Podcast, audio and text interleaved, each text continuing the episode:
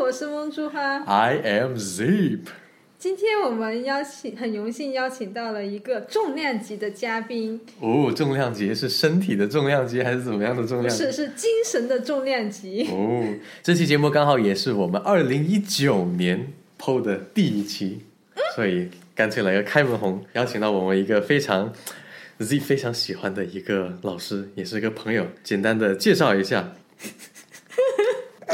好多 title。今天我们请到的嘉宾是丁丁老师，丁丁老师全名叫周丁义，IPSC 世界英语演讲大赛中国区主任。哇，主任感觉好像上了年纪一样，教导主任教导主任是不是？王毅有到精品课签约英语名师 TEDx 受邀讲者，这个视频我看过，嗯，超级无是敌在赞。我睡觉的时候看的，他为什么背着你偷偷看呢？我背着蒙珠花偷偷的看看你的视别频的男人。别的男人的视频，一边好看吧一边嗯，然后他看完之后还把我摇醒，说这个演讲很精彩。他说做那个演讲，先欢迎一下丁丁老师耶！啊。对，做那个演讲，其实因为他们主办方把我安排到了 last speaker，就是压轴的那个 speaker。因为当时那个 TEDx 的演讲讲的主要内容是你为什么去做，好像是教演讲，从去演教讲演讲，对对对，然后又涉及到英语啊、演讲啊，对然后包括内容的表达。嗯我我看完之后，总体的感觉其实就像是印象很深刻的是什么呢？就是上一次你邀请我去做评委，你那个嗯弄麦的演讲活动的时候，嗯嗯嗯，十月的时候，对，那时候印去象年，最深刻哦，对，我去年了。嗯这对啊对啊，对啊哦已经对，好久现在是二了零嗯好一久九了年了啊，对对对对， 因为当时给我最大的一个印象就是讲的内容，嗯你是倡导你的学生去讲他们真正关心的东西，是不是？嗯因为刚好在参加你的那个活动之前，嗯，我去参加了另一个演讲类的一个活动，然后他们都是是某马吗？是某 马，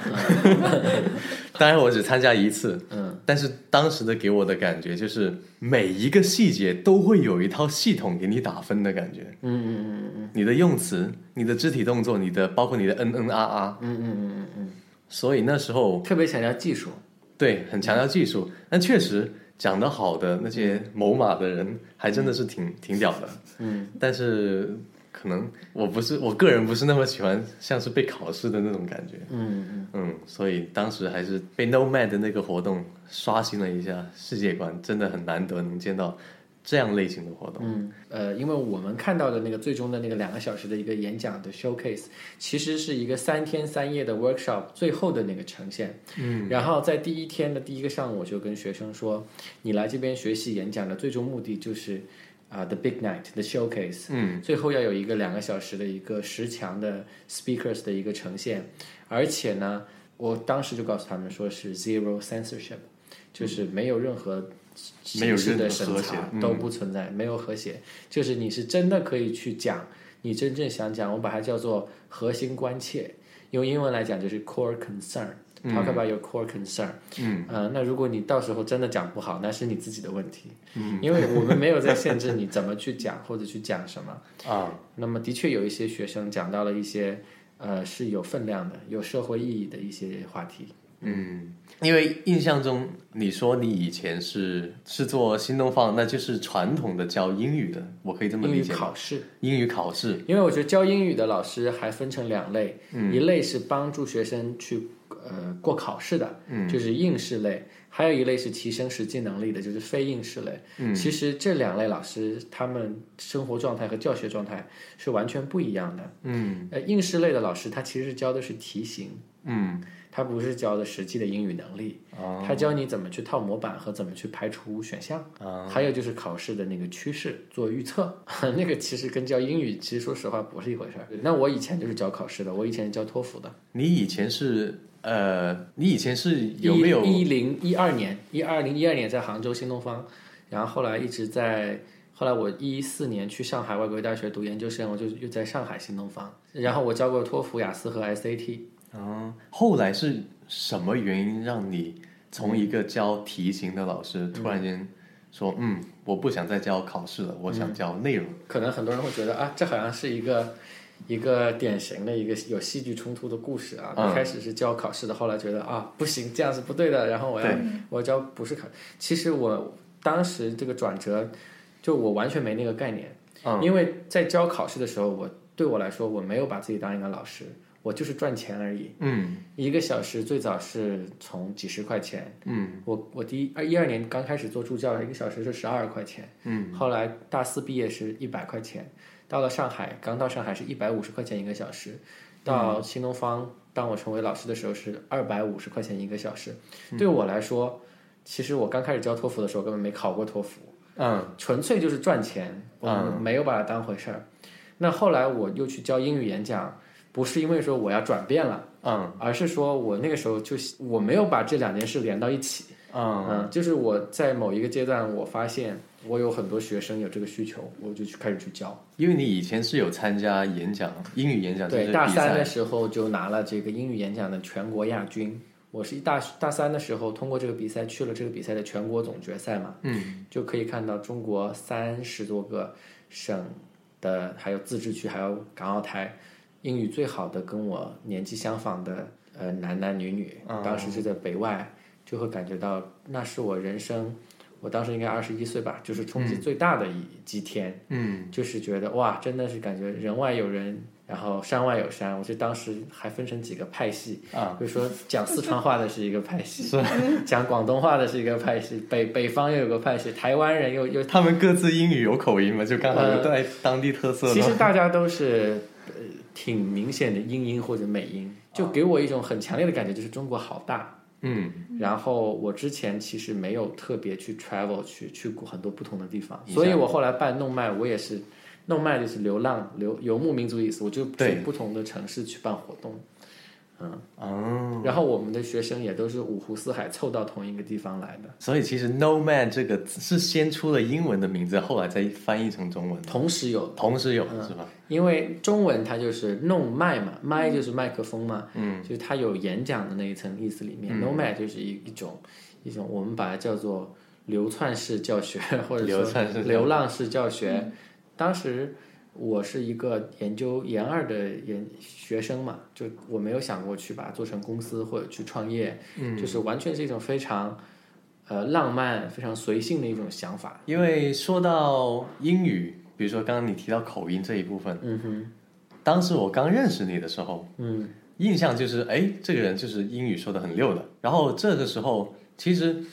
对于我来说，因为我是从小有在国外，嗯，那人家会说，因为你在国外生活过，所以你英语溜，或者你口音是怎么怎么样，怎么怎么样的，那是理所当然的。嗯，然后从小，其实我心里面就一直有个谜题是还没有解：没有出国的人能不能也同样做到说英语说的很流利，或者说很自信，就像个外国人一样？有啊，我们动漫很多人都是，很多导师都是，包括我，还有坤叔。坤叔到现在为止都没出过国，哦，他唯一出境是去澳门、香港，然后没有出过国。他现在都没有出过国。我去过两次美国。嗯嗯、我记得我第一次去美国的时候，因为我一直是最早学英语是看《老友记》啊，所以我的语音就是美式的语音。嗯，但是我到了美国之后呢，他们就那些美国的这些人呢，就说说 Can you do an American accent？然后我就有一点震惊，我啊说我他妈的我自己不是 American accent 吗？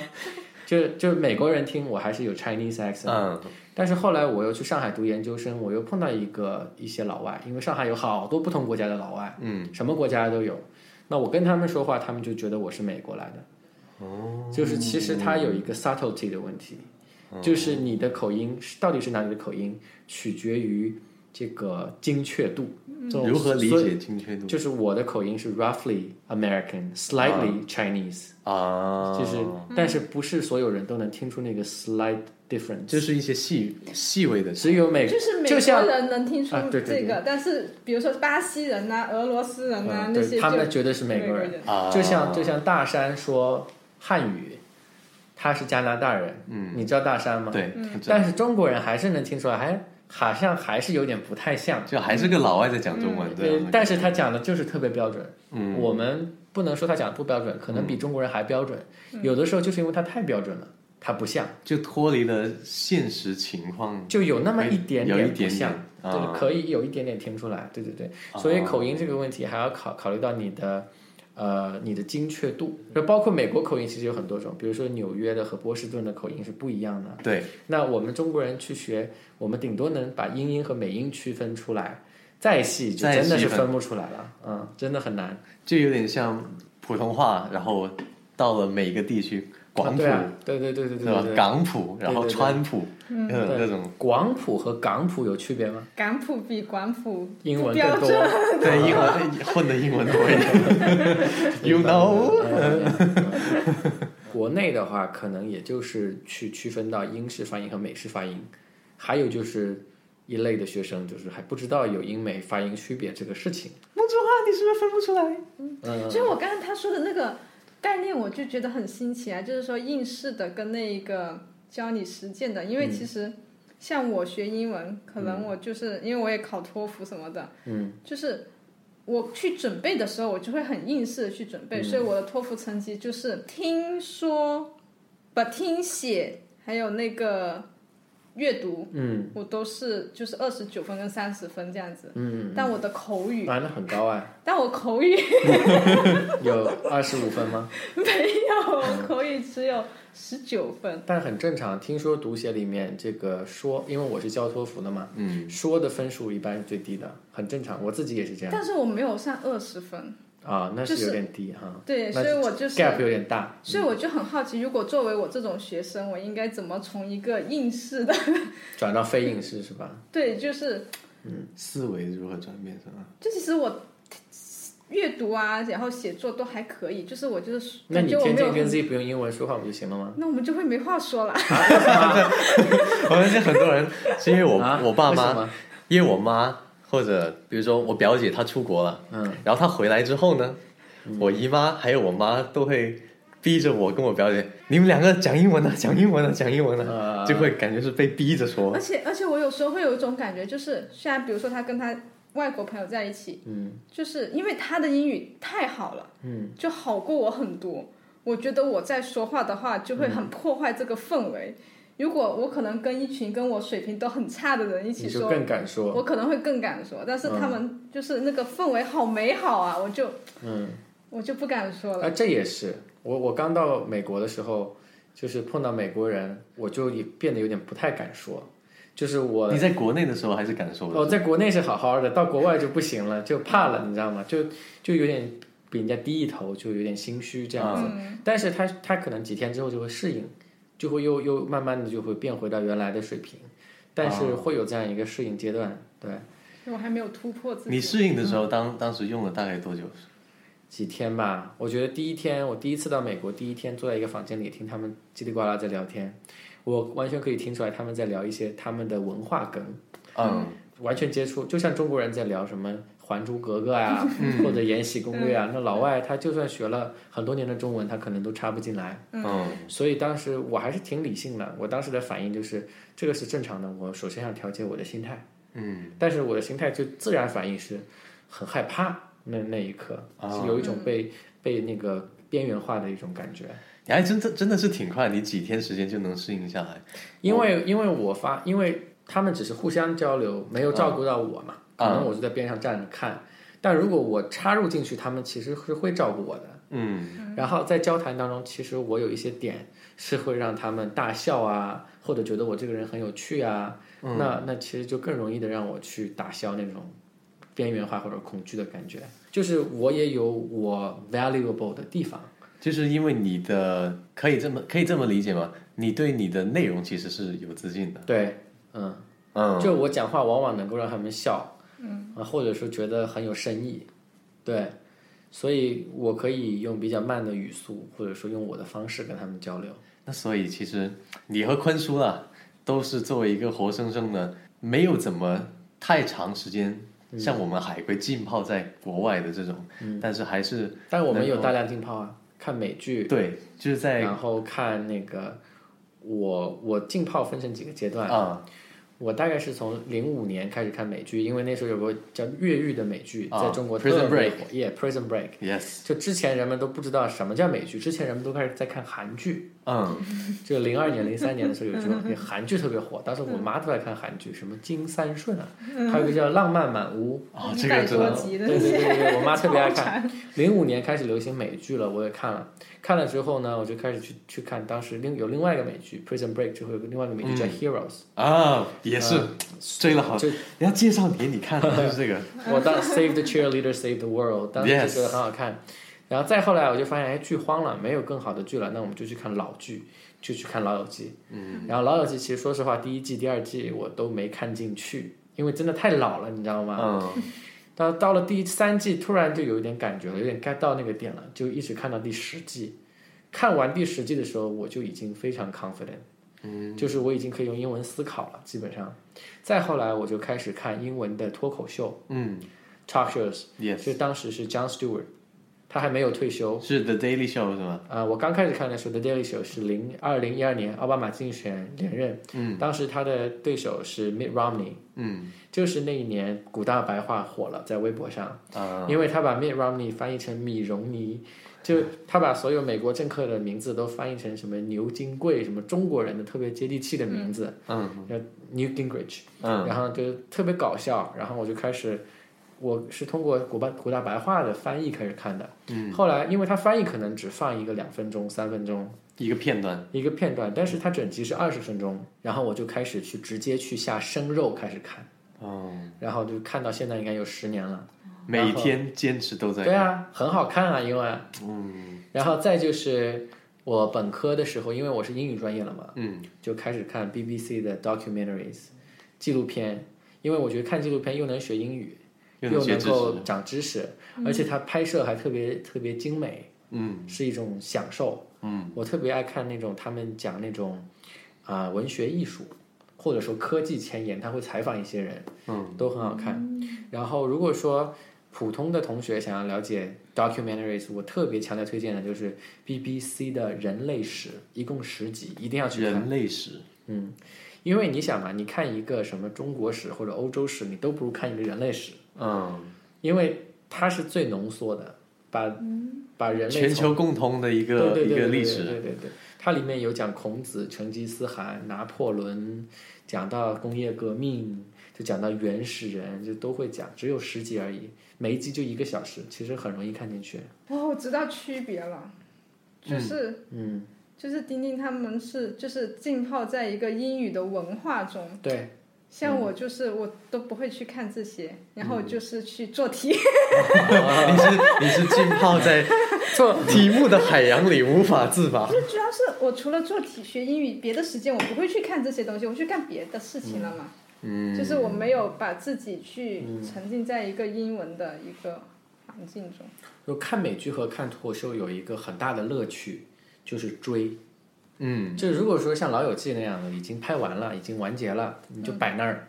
你今天不看，明天也能看。就一直反正就一但口气啊是，但是如果这个剧正在播，你一定要领先于你班上同学或者身边的人先看到。嗯，比如说今天晚上八点纸牌屋更新了，嗯，我就要先看到，然后先发朋友圈， 先给别人剧透， 就是它会有一种很大的 incentive 刺激你去把自己浸泡在英语里面。嗯而且因为美剧，你要知道美剧它是一边拍一边播的，跟中国的电视剧不太一样。啊，所以是它它每一季都会有一些时事进去。我记得我几大学时候最爱看的一个美剧叫做《新闻编辑室》（The Newsroom），有点印象，但具体好像我也没太它看过。嗯讲的是美国的一个新闻电台，有点像 CNN 一样的一个一个制作团队的故事，有主播，有 producer，有 journalist，然后他们遇到了一些。有的人，比如说是企业的利益啊，或者说是恐怖分子啊，或者怎么样怎么样怎么样，他们自己也有感情线啊之类的。他们每一季的主题都是跟时事相关的，比如说那个本拉登被击杀了，嗯，那他就有讲到那个恐怖组织，然后美国哦大选了，他就有讲大选，所谓的蹭热点，啊，这对个对对对对对对对对对。所以其实这个东西很好看的，因为看了你跟能够跟时事新闻去结合，有一种很讽刺的东西在里面。啊，包括纸牌屋也是嘛。所以就是为什么要去浸泡？我觉得浸泡不仅是要浸泡在大量的英语那个试听的那个素材里面，嗯，而且一定要是最新的，因为只有最新的才会给你那种不断的去追的那种动力。很多时候，它的底层思维是一种虚荣心，就是比如说《黑镜》最近更新了，你看了吗？呃，我看到有资源了， 黑镜很有意思，这一集它是在 Netflix 上看，它会有几个关卡让你选择，比如说门口有个陌生人要想要敲门要进来，你是让他进来还是不让他进来？然后影响它的剧情的。对对对对对，这个剧情有有据说有亿万种不同的排列，最终导向五个结局。最快的话四十分钟就能看完，最慢的三个小时才能看完，每个人看到都是不一样的。哦，对呀、那你看你你你比别人提前看了，你就可以装逼了呀。感觉像打游戏了，你知道对吗？看对对你对就对被对装对逼了吧？你没看，你就是土土。 所以，所所以一定要在 Netflix 上面看。所以就是说，那个它呃追剧就会有这种社交的功能在里面，它其实挺好的。包括我当时初中的时候，我初中开始零五年，呃，我是零四年上的初一，刚上初中嘛。嗯。那个越狱这个剧美剧才火，在中国火了。嗯。当时我有一个 MP 四这么小，手掌这么大。手掌这么大，呃我在电脑上下好了最新的越狱，我就把它放到 M P 四里面，全班的男生就会在放在课桌里面看。就就通过一个小屏幕，我在当时我们班上就是那个那个 source，就是 那个最装逼的那个就是那个信息源头，啊，就是最新的什么流行的电影或者最新的美剧，什么最新的那种歌、最新的明星，都是我最先知道的。嗯，其实它里还是有很多的成就感给到你的。听到了吗，同学们？嗯 所以其实最重要的一个，其实也解决到我之前的一个疑惑了，因为我们可能大家之前对浸泡这个的定义嗯是想象成你要浸泡在这个地理的这个范围内，嗯嗯对不对？必须你在国外，嗯，或者是怎么怎么样？怎么当然那样个更好了，但是它嗯门槛更高嘛。门槛更高，嗯，然后确实如果心里承受不了的话，确实挺、挺难熬的。因为我 personally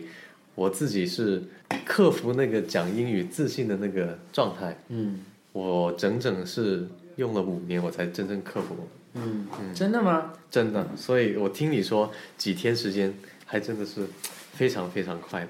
所以我经常跟我的学生说，嗯、学英语的人眼界一定要高。嗯，比如说，现在是二零一九年一月了，对吧？对，二零一八年奥斯卡最热的电影，你知道是哪几部吗？把我一个电影专业的都问倒 了，对吧？呃呃，羞愧羞愧。那个吗？A Star Is Born，雷迪嘎嘎演的。啊，我们对是吧吧？啊，我们看了，至少 这个我我应该还能说出几部，有有一部叫《罗马》啊、特特别牛逼的，还有就是去年特别火的电影，就是拿了金棕榈的那个日本的《小偷家族》，嗯，就在幸好不是视嗯频，不然看你 对对，看到痛的脸。呃，反正反正就是说你，当你站在那个流行的前沿的时候，去用英语去了解世界的时候，嗯，你才能真正 get 到那个学英语的那个点。就是他英学英语的其实最大的优势是信息优势，信息优势。就是信息的传播到你这边会比传播到你身边的人更快一些。嗯，就像马云当年为什么他首先抓到了那个电商的机会呢？就是因为他是一个英语老师嘛。嗯，就是很多很多关于美国在发生的事情，他知道了，但是改革改刚刚改革开放，很大部分百分之九十的中国人听都没听说过。对，因为是通过语言才接接触到这个新的信息，嗯，就因为说，如果说世界上有一个通全球通用语言的话，那现在只有英语。嗯嗯，就是英语有点像一个，呃，就像那个货币的金本位一样的那种感觉。它是一个一个 global currency，就是包括你到泰国或者新加坡或者菲律宾，跟当地人交流，可能用的也都是英语。去印度，对吧？嗯，它是可以用来作为一个一般等价物那种感觉的。嗯，所以这也是为什么英语可以获得，比如说全世界不同的国家的科学家，他们要去研究。啊、最新的科技，嗯他们要发表论文，他们肯定是要用英语去发表。嗯，所以所以英语它有一个特殊性在里面，是因为呃过去呃殖民和那个历史的世原界因大战这些历史遗留遗留成为了现在这样子。嗯对，所以英语的地位置非常特殊。还是要学好英语啊，无论怎么样都还是要我我学。觉得就是看你怎么去使用英语这个语言嘛，肯定是的。比如说我们诺曼有一个导师，呃，他叫 Jason 嘛，嗯，他是在大三的时候还是大四的时候，我忘了，他拿了这个新东方杯的全国英语口语大赛全国冠军，啊、本科学的是好像是工商管理，嗯，然后呢，他研究生就去了美国的马里兰大学学了数据分析，现在在上海的尼尔斯工作做一个数据分析师。那我后来就在看很多书，我就发现，哎，我看到这样一种论调，说未来世界的商业规则的主要的资源不再是过往的金融，而是数据。就是数据可以，数据在未来可能是整个世界格局的最根基的那个东西。嗯数学系的嗯也没有什么想法。所以，所以这些理念，如果说你知道了这样的理念，它可能会影响你的专业选择、职业选择。至少它影响到了 Jason 的职业选择。你想到你的配偶选择，对。是不是感觉自己都飘起来了？包括你像你学电影也是啊，嗯，你说如果我只在中国拍电影，只在中国的电影工作者里面跟他们交流，那可能这个技术还是落后于用英语去交流，它的那个规范工业的规范性还是有落差的。那我总结一下今天丁丁讲到的关于英语学习的，嗯，从你的经验里面最核心的几个点，嗯嗯浸泡嗯，不这是必仅须的。不仅仅是地理位置的浸泡，而是内容、信息、文化氛围嗯各方面的浸泡。而你是通过脱口秀、嗯哼看美剧、嗯这一类的。可以理解成模拟成一个海外的所谓我们传统认为海外的一个氛围，然后把自己的英语提升上去的，嗯哼是吧？嗯哼那你平时的一些嗯就是影视啊，或者一些英语的一些资源，是从什么途径可以获得？可以跟我们分享一下吗？最方便的应该就是这个，嗯，天天美剧，我都是用天天美剧的。嗯呃，现在可能在现在这个年代，大家看内容啊，看视频内容，更喜欢在线看。嗯，但是如果你要看国外的内容的话，其实我不是很建议在线看。嗯一个是因为版权很多内容是没有的，啊，还有一个是你就算看到了，有很多内容是删过的。被和谐过被的，和谐过的。比如说你在，比如说你在国内看搜狐视频上在线看《冰与火之歌》，那你看个毛线呢？有啥好看的都 呢？被点漏是吧？就这个点，这个剧的点你都没 get 到，对吧？No pun intended 。嗯，就是。所以我觉得我还是会保留下载下来看这样的一个习惯，是一个网站，你去百度搜“天天美剧”，上面就可以下载嗯最新的。它是按日期来排列的，比如说今天是一月二号，一月二号更新的资源有哪些？有字幕吗？还是没有？没有字幕。 哎，但字幕要另外去那个射手网上面去找。然后我推荐一个播放器叫做迅雷看看，嗯，它是可以自动搜索外挂字幕给你挂上去的。嗯，所以，所以迅雷看看配合天天美剧，就可以让你获得最新的资源。嗯、我的建议就是脱口秀比美剧更适合用来学英语。哦，因为脱口秀本来就是两种情况，一种情况就是有一个主持人在讲新闻，然后调侃新闻，嗯，那么你了解了这些新闻，你就可以直接在口语啊，或者说在那个四六级写作、托福雅思写作里面就直接去用只出用来了。那第二种情况呢，就是明星访谈，主持人和大明星坐那儿聊天，那聊天时候的语言就是我们最常用的语言。嗯，就是生活中呃，的生口活语中的口语，它跟美剧里面的对话还不一样，因为美剧的对话它往往有一个戏剧前提，有一个戏剧冲突在那里，啊，你不能直接搬过来。